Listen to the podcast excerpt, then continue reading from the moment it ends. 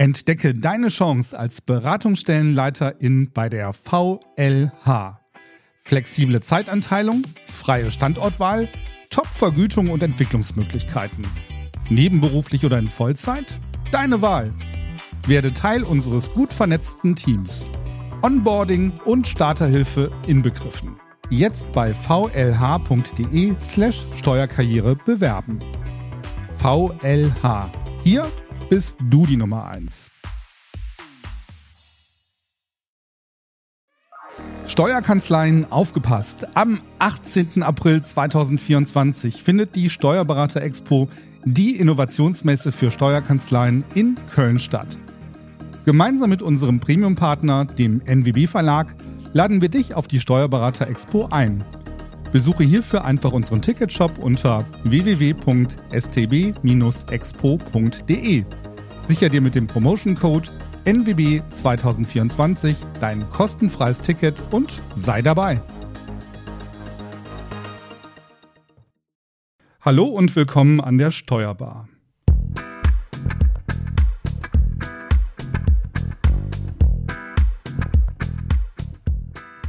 Heute sind wir in kleiner Besetzung unterwegs. Ich melde mich hier ausnahmsweise aus einem Hotel in der wunderschönen Hansestadt Wismar. Und Franzi ist mir aus München zugeschaltet. Grüß Gott, Franzi. Servus, hallo. ja, und an dieser Stelle möchte ich auch direkt unseren heutigen Gast begrüßen. Und da geht's ins Allgäu zur Kanzlei Birkenmeier und Kusel. Und dort sitzt Peter Kusel. Hallo Peter, schön, dass du da bist. Hallo Franziska, hallo Frank, grüß euch. Hallo. Die heutige Folge der Steuerbar wird dir präsentiert von der VLH, Deutschlands größtem Lohnsteuerhilfeverein. Egal, ob du einen Job als Steuerfachangestellte oder Steuerfachangestellter in einer der mehr als 3000 Beratungsstellen suchst oder ob du eine eigene Beratungsstelle gründen und deine Arbeitszeiten selbst bestimmen möchtest. Die VLH unterstützt dich dabei. Starte noch heute deine Karriere mit der VLH und werde Teil des Teams. Weitere Informationen erhältst du unter www.vlh.de/karriere. Ja, Peter, wir kennen uns ja schon vom Steuerberaterforum 2019 in Düsseldorf. Das Geheimnis der Mitarbeiterzufriedenheit, das war damals das Thema deines Vortrags. Erinnerst du dich noch so dunkel? Nicht nur dunkel, sogar äh, sehr, sehr gut und sehr, sehr gern, weil es ein tolles Format war und ich in letzter Zeit gerade häufiger wieder über das Thema Mitarbeiter rede. Also deswegen ist es sehr, sehr gut in Erinnerung. Ja, und heute haben wir ein Thema, das sich ganz gut anschließt, denn zufriedene Mitarbeiter sind ja eine immens wichtige Basis für die Stabilität der Kanzlei. Und eine stabile, gut funktionierende Kanzlei mit zufriedenen Mitarbeitern, die braucht es, wenn man auf unser heutiges Thema schaut. Franzi.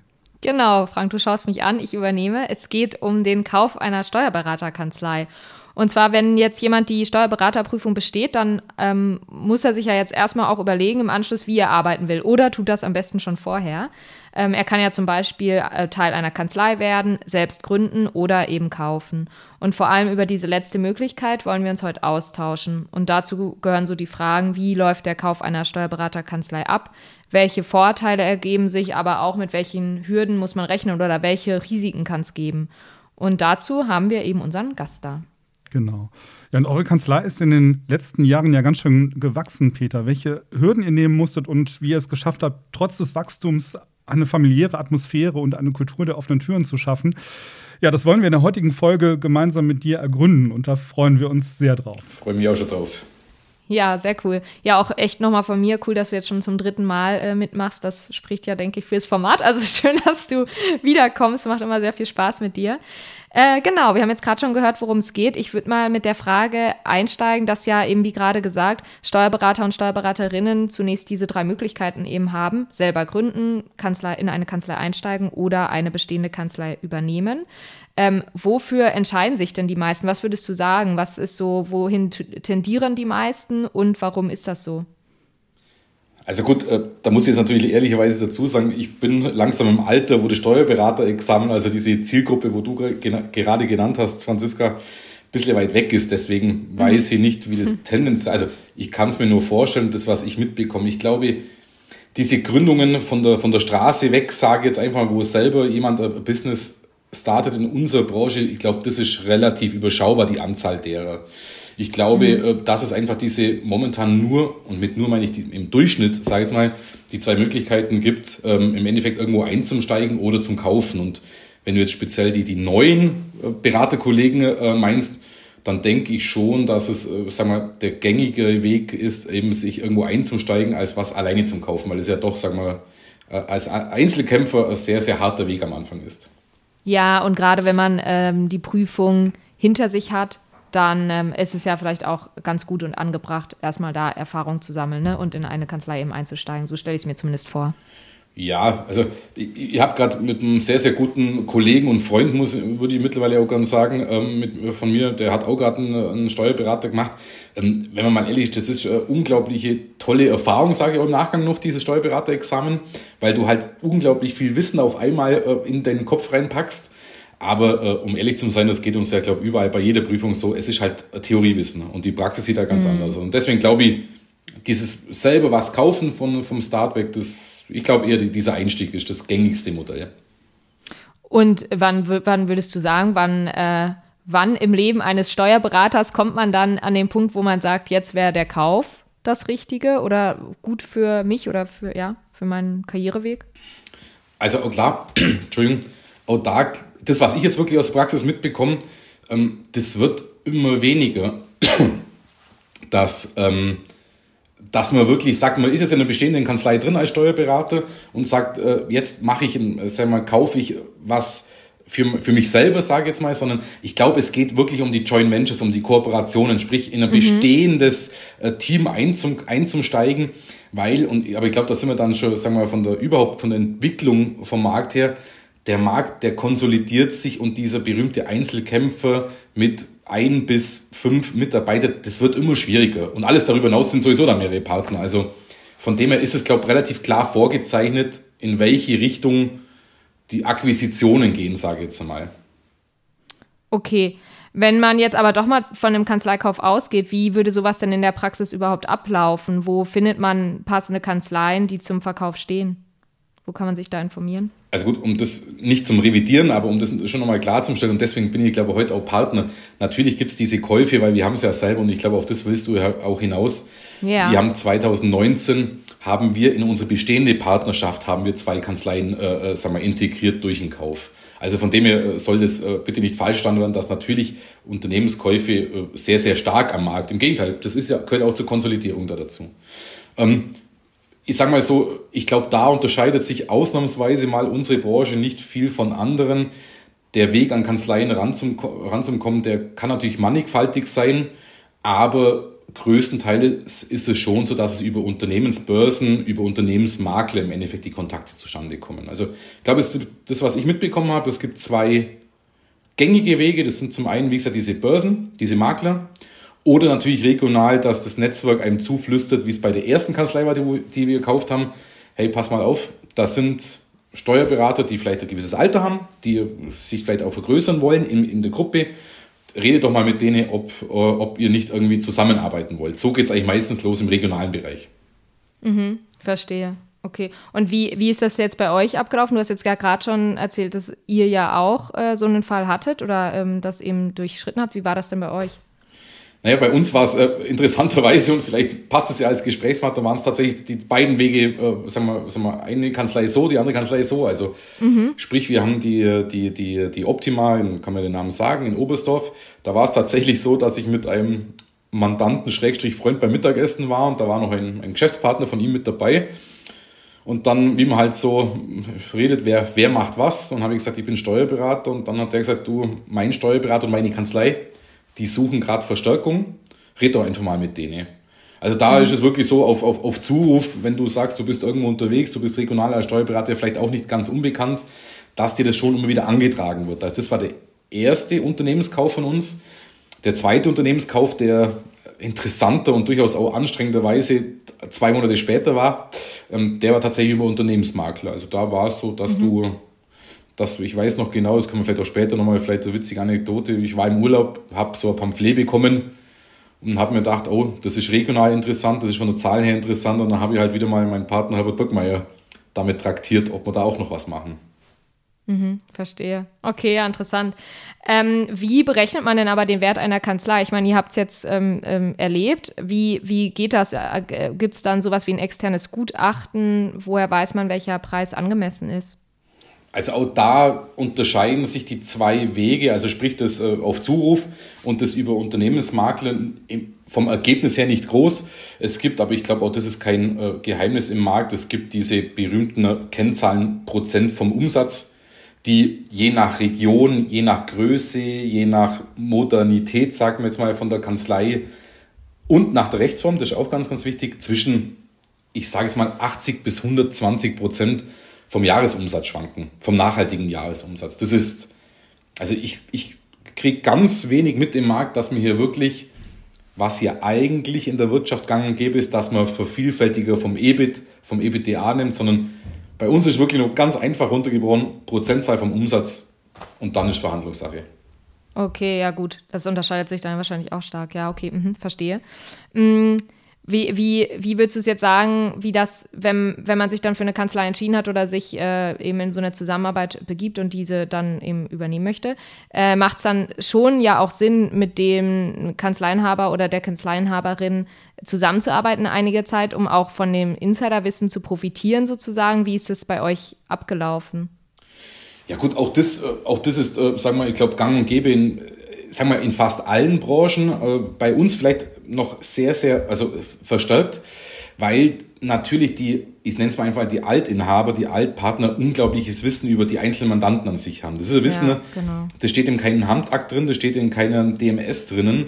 Und deswegen ist es bei uns absolut gang und gäbe, dass man diese berühmte überleitende Tätigkeit, äh, die, die ist eigentlich diskussionsfrei. Also ohne die geht es meines Erachtens nicht. Ob die jetzt ein Jahr lang stattfindet, ob die eineinhalb Jahre stattfindet, ob die mit Vollzeit vom Altinhaber äh, sag mal, beschrieben wird oder mit Teilzeit, das ist natürlich Verhandlungssache. Mhm. Aber diese überleitende Tätigkeit, ohne die würde ich keinem empfehlen, das ja. zu machen. Ist schon, ist schon auf jeden Fall ein, ein, Grundbaustein, wenn man eben überlegt, in diese Richtung zu gehen. Ne? Absolut. Bei der Kanzleiübernahme, Peter, da wird ja auch in der Regel das Personal und der Mandantenstamm äh, übernommen. Das müsste doch erstmal schon ein Riesenvorteil gegenüber einer Neugründung sein. Ne? Du hast ja eben schon gesagt, naja, Neugründung ist, ähm, diese kleineren Kanzleien ohnehin werden immer weniger. Das heißt, man nutzt dann schon den Schwung der bestehenden Kanzlei und nimmt einfach diese Vorteile mit. Ne? Nee, also bis vor zwei, drei Jahren hätte ich dir noch uneingeschränkt recht gegeben. Aber sagen wir sicher, gerade auch vielleicht für Junge oder die, die Kollegen, die diesen Weg gehen wollen, die wollen ja auch ein bisschen Insight, sage ich jetzt mal, von mit 43 Jahren, wenn ich sagen darf, alten Hasen. Ähm, vor zwei, drei Jahren war es tatsächlich so, dass du sagst, also unsere, unsere Kanzlei in Oberstdorf, die hatte äh, von der, von der Mandantschaft her eine sehr, sehr gute Ergänzung zu unserem bisher bestehenden Know-how, also Fach-Know-how. Du hast ja entweder diese Generalisten, die wir auch sind in Lauben, in unserer Stammkanzlei. Und dann hatte die Oberstdorfer Kanzlei hatte sehr, sehr viel, wo wir uns gerade ein bisschen stark machen wollten, was aber mit Ressourcenbindung zu tun gehabt hätte. Also da war es natürlich äh, sehr, sehr interessant vom Mandantenstamm her. Genauso war es interessant von Regionalität her, weil wir die Münchner Kanzlei, wir haben jetzt die ganze Zeit über die zweite Kanzlei geredet, das, die ist in München, weil wir sowieso schon viele in München tätig waren. Ähm, also sprich, da war es von der Mandantenstamm her schon interessant. Ich Personal komme ich leider dazu.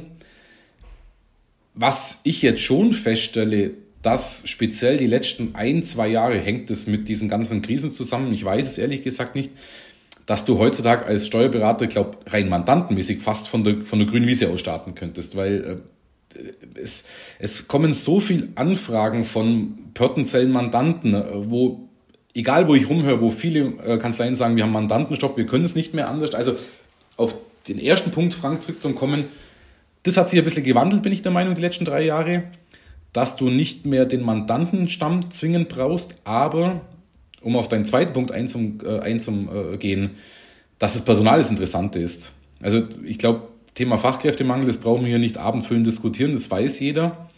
Aber heutzutage ist es so, und so gehen wir die Sachen auch mittlerweile an, dass du mit Unternehmens-, mit Kanzleikäufen, das hört sich natürlich wahnsinnig hart an, aber ich glaube, jeder weiß, wie ich es meine, dass du eigentlich einen guten Personalstamm kaufst.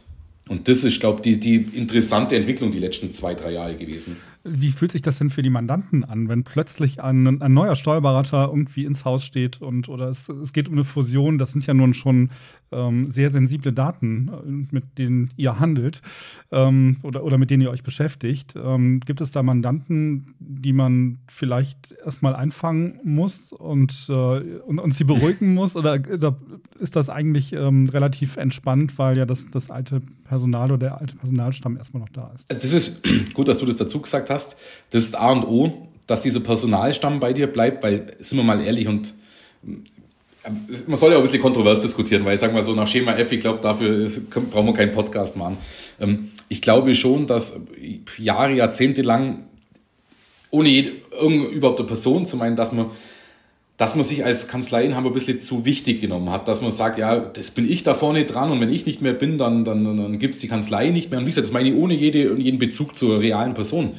Ähm, das Wichtigste sind die, die Mitarbeiter, weil die sind doch tagtäglich in Kontakt mit den Mandanten. Und wenn die mitziehen, ne, dann haben, und ich glaube schon, dass sie da die Erfahrung sagen kann zu haben aus zwei Unternehmenskäufen, dann ist erstmal der erste Schock nicht mehr ganz so groß, dass hier vielleicht eine, ein anderer Name entsteht, sondern das heißt immer, ja, wenn mein Mitarbeiterin bleibt, dann, dann ist mir, ich überspitze es jetzt mal relativ egal, wer da vorne dran steht. Mhm.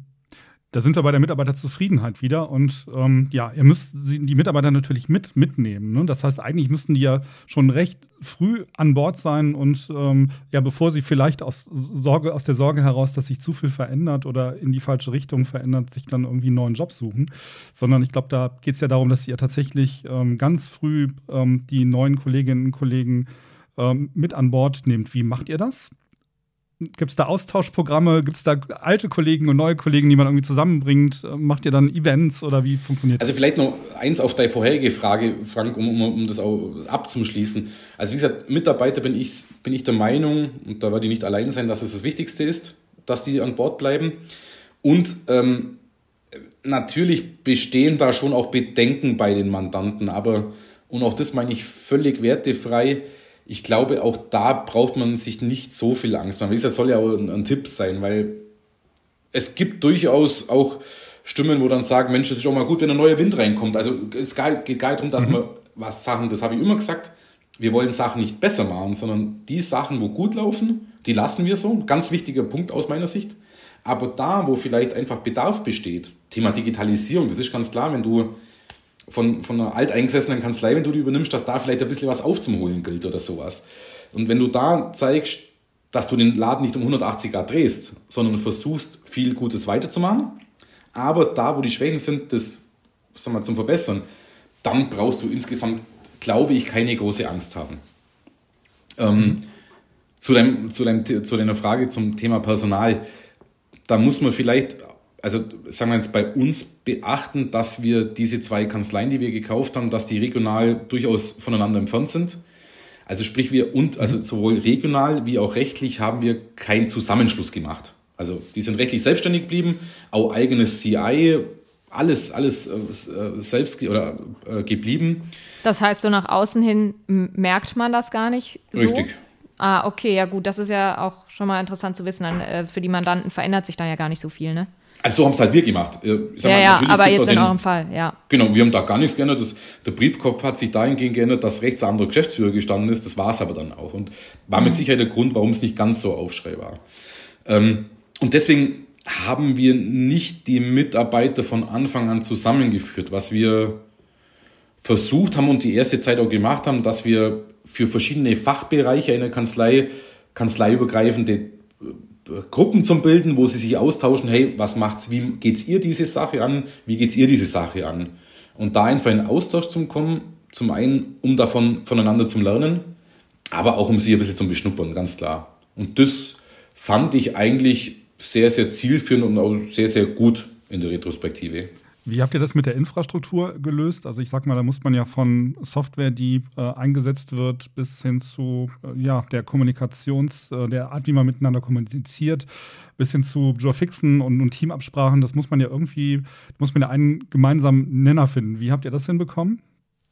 Also da war es tatsächlich auch so, dass wir uns erstmal angeschaut haben, was funktioniert denn wo gut. Mhm. Ähm, jetzt muss man auch wieder, sag mal, in unserem speziellen Fall sagen, ähm, unsere, also wie du ja gesagt hast, die Ursprungskanzlei Birkmeier Kusel, wir sind 70 Mitarbeiter, Die eine Kanzlei, die wir übernommen haben, sind 30 Mitarbeiter und die anderen fünf. Also sprich, wir sind, waren schon die, die Größten in der, in der Gruppe, mhm. sage jetzt mal. Da, durch das hatten wir eigenen Verwaltungsapparat, wir hatten eigene IT, oder wir hatten, wir haben eigene IT-Abteilung. Und nach so einer ersten Phase, die natürlich auch schon während den Verhandlungen stattgefunden hat, das ist ja ganz klar, mhm. du kaufst ja nicht die Katze im Sack, ähm, haben wir gesagt, okay, das läuft eigentlich da ganz gut, aber in dem Bereich muss man dringend was machen, also schicken wir Leute, die das Know-how bei uns schon haben, schicken wir raus, um da die Prozesse anzugleichen. Auch wieder ganz wichtig, was vielleicht unternehmerisch von Effizienzgründen her nicht ganz optimal war, aber wo uns menschlich ganz wichtig ist, wir sind nicht mit dem Kehrbesen daherkommen und gesagt, so alles gleichziehen, das ist am effizientesten, sondern jede Kanzlei auch ihr eigenen, heutzutage würde ich sagen, mal Style lassen. Im Optimalfall entdeckt ihr ja vielleicht bei der anderen Kanzlei dann auch Prozesse, die ihr noch gar nicht kennt und die vielleicht ähm, euch auch ganz gut tun. Nein, das ist ja genau das. Also ich sage mal so, zwei Beispiele, äh, sagen wir die Oberstdorfer Kanzlei, die war gerade was das Thema Dativ anbelangt, war die, ich sage es mal so, äh, nicht um meine, meine Ursprungskanzlei zu diskreditieren, die war mit Sicherheit nicht viel schlechter, sage ich jetzt mal. Mhm. Bei einer kleinen Kanzlei wie in München, wenn du siehst, wie du den, den gesamten Mandantenprozess an, ein, an eine Person abbilden kannst, dann hat das unglaubliche Effizienzvorteile in so einer kleinen Kanzlei. Und das daraus zum Lernen und daraus die richtigen Schlüsse zum Ziehen, das, ist, das war ein unglaublich toller Transformationsprozess. Jetzt haben wir ja schon von vielen Vorteilen gehört, aber ich vermute, es gab auch wahrscheinlich so ein paar Hürden. Müsste jetzt ehrlich gesagt nachdenken, was jetzt, äh, also ich meine, natürlich keine Schrei von Fehlern, ähm, dass wir vielleicht, aber das ist jetzt auch sehr spezifisch auf unsere Kanzlei, wir waren damals mit dem Herbert Birkenmeier und mit dem Markus Lohneisen, der ja heute leider krank äh, fehlt, ähm, waren wir nur drei Partner für dann 120 Mitarbeiter, was durchaus sagen wir mal, einen Tanker anbelangt. Natürlich sind da Sachen auch hinten runtergefallen. Natürlich, das muss man auch ganz offen und ehrlich sagen, das war vielleicht so, so ein bisschen ein schwieriger Punkt, wo wir das kommuniziert haben, dass unsere Hauptkanzlei einfach mal gesagt hat, ja, jetzt, jetzt haben die noch weniger Zeit für uns. Also jetzt müssen sie erst mal das und da kannst du Sachen mit Sicherheit immer besser machen, aber wenn ich so im Nachgang anschaue, dann, dann waren das schwierige Zeiten, das waren sehr, sehr arbeitsintensive Zeiten. Äh, das ganze Thema mhm. Bankverhandlungen natürlich, aber den Weg, den würde ich immer wieder so gehen. Gibt es denn einen Tipp, den du jetzt einem Kollegen oder einer Kollegin mitgeben würdest, der oder die sich jetzt mit einem Kanzleikauf beschäftigt, wo du sagst, achtet mal auf die und die Punkte, weil das können echte Stolperfallen sein? Also es liegt mir fern, irgendwelche Tipps zu geben, weil ich glaube, es ist kein Kanzleikauf wie der andere. Jetzt haben wir keine zehn gekauft, aber das habe ich jetzt schon mitbekommen.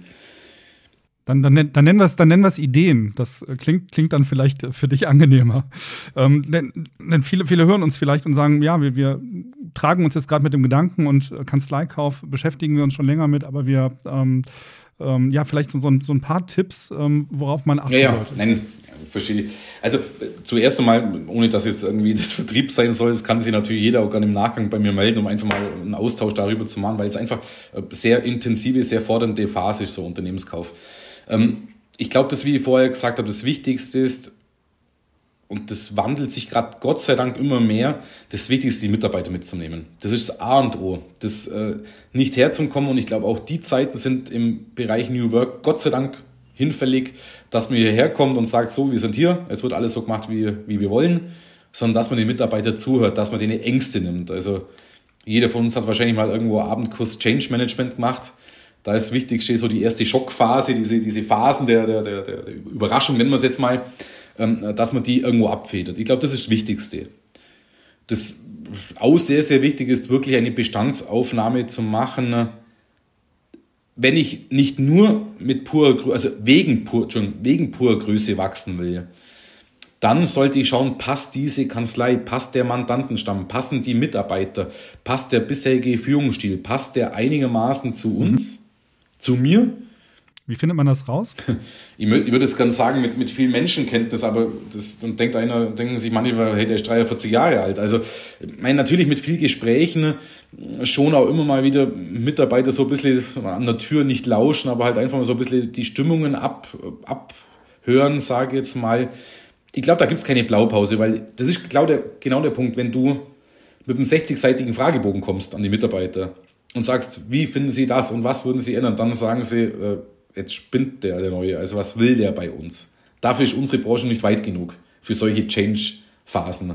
Das heißt aber, dass du den Mut dann auch haben musst zu sagen, das passt nicht. Also wir haben uns jetzt mal beschnuppert und wir merken, ähm, diese Fusion wäre keine gute. Das gehört halt auch dazu, dass man einfach die Erkenntnis hat. Ne? Ja, aus dem Nähkästchen geplaudert, das haben wir auch jetzt bei zwei Kanzleien gehabt. Also mhm. das ist, äh, ich möchte gar nicht sagen, dass es wie, wie, wie, wie Sucht ist, aber wenn du da einmal drin bist, dann bist du natürlich auch bei den Unternehmensmaklern drin und dann kommt das Angebot, dann kommt das Angebot und dann, äh, dann hörst du dir doch immer wieder die interessanten Fälle an und natürlich haben wir dann gesagt, das passt nicht. Also mhm. ganz klar.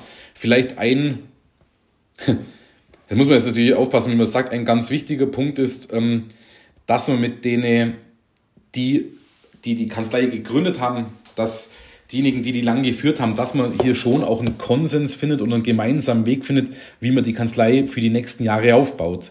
Weil mhm. natürlich, und auch das meine ich ohne jede Wertung, äh, ist da ein gewisser Stolz vorhanden, ist da gewisse, äh, wir haben das jetzt so gemacht, das war von Erfolg geprägt und es war auch von Erfolg geprägt bei uns.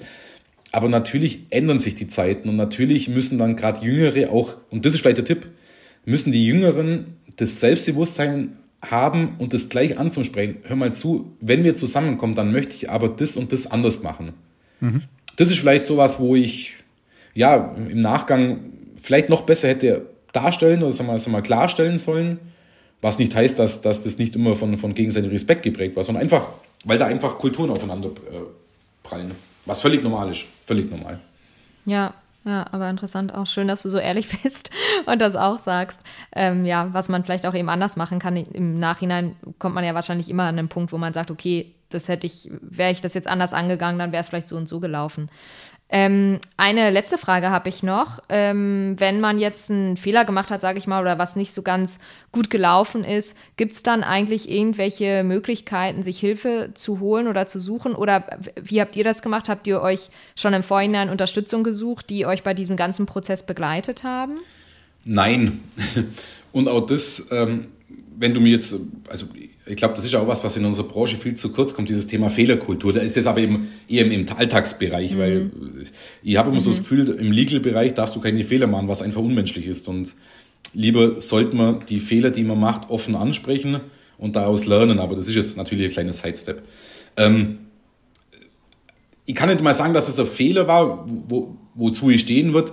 Der Herbert Birkmeier, der Markus Lohner ist und ich, wir sind einfach so, wir, wir haben gesagt, nee, wir stemmen das alleine. Also das, wir brauchen da keine großen mhm. Rechtsanwälte, wir brauchen da keine Mediatoren oder wie auch immer oder Berater.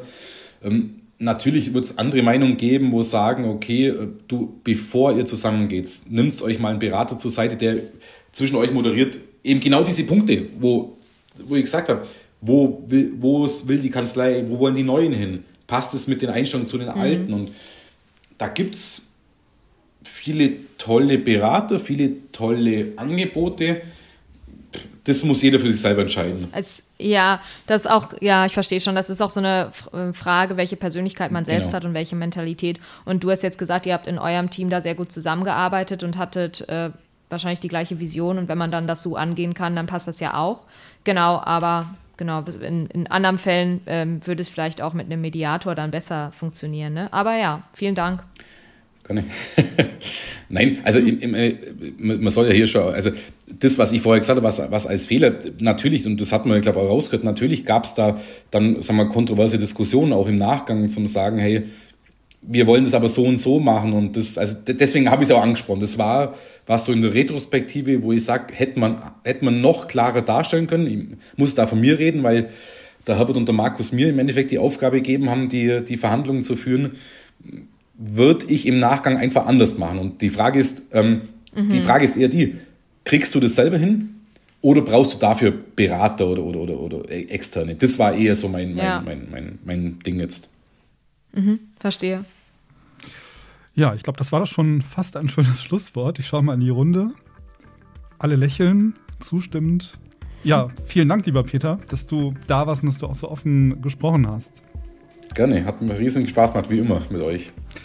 Genau, und wir nehmen das, dein Angebot natürlich gerne an und verlinken dich. Und falls jemand äh, Fragen hat, wenn es dort ähm, äh, Kanzleiinhaber gibt, die ähm, vielleicht sich gerade in diesem Prozess befinden und vielleicht noch eine Frage an dich haben, dann verlinken wir dich und dann kannst du dich auf Post freuen. Dann hast du über die Weihnachtstage was zu tun.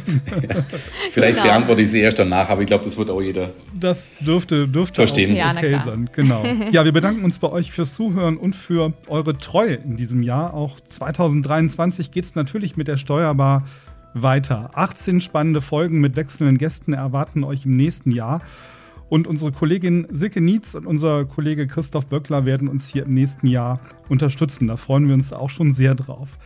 Besonders bedanken möchten wir uns an dieser Stelle auch bei unserer Kollegin Laura Spittmann. Laura ist maßgeblich verantwortlich für die inhaltliche Vorbereitung der Sendung. Vielen Dank, Laura. Ja, und wir beziehen dann auch im nächsten Jahr im März unser Video-Audio-Produktionsstudio hier in Herne. Und es wird im nächsten Jahr noch einen weiteren Podcast geben, ein neues Format, aber dazu dann wirklich mehr im nächsten Jahr. Wir wünschen euch ein schönes Weihnachtsfest und einen guten Rutsch. Bleibt gesund. Bis bald. Tschüss. Tschüss. Tschüss. Die heutige Folge der Steuerbar wurde dir präsentiert von der VLH. Deutschlands größtem Lohnsteuerhilfeverein. Egal, ob du einen Job als Steuerfachangestellte oder Steuerfachangestellter in einer der mehr als 3000 Beratungsstellen suchst oder ob du eine eigene Beratungsstelle gründen und deine Arbeitszeiten selbst bestimmen möchtest. Die VLH unterstützt dich dabei. Starte noch heute deine Karriere mit der VLH und werde Teil des Teams. Weitere Informationen erhältst du unter www.vlh.de slash Karriere.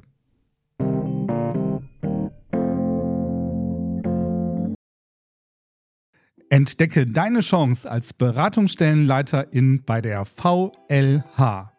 Flexible Zeitanteilung, freie Standortwahl, Top-Vergütung und Entwicklungsmöglichkeiten. Nebenberuflich oder in Vollzeit? Deine Wahl. Werde Teil unseres gut vernetzten Teams. Onboarding und Starterhilfe inbegriffen. Jetzt bei vlh.de slash Steuerkarriere bewerben. VLH. Hier bist du die Nummer 1. Steuerkanzleien aufgepasst. Am 18. April 2024 findet die Steuerberater Expo, die Innovationsmesse für Steuerkanzleien in Köln statt.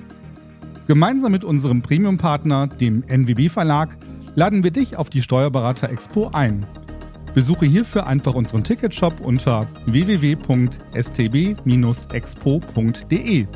Sicher dir mit dem Promotion Code NWB 2024 dein kostenfreies Ticket und sei dabei.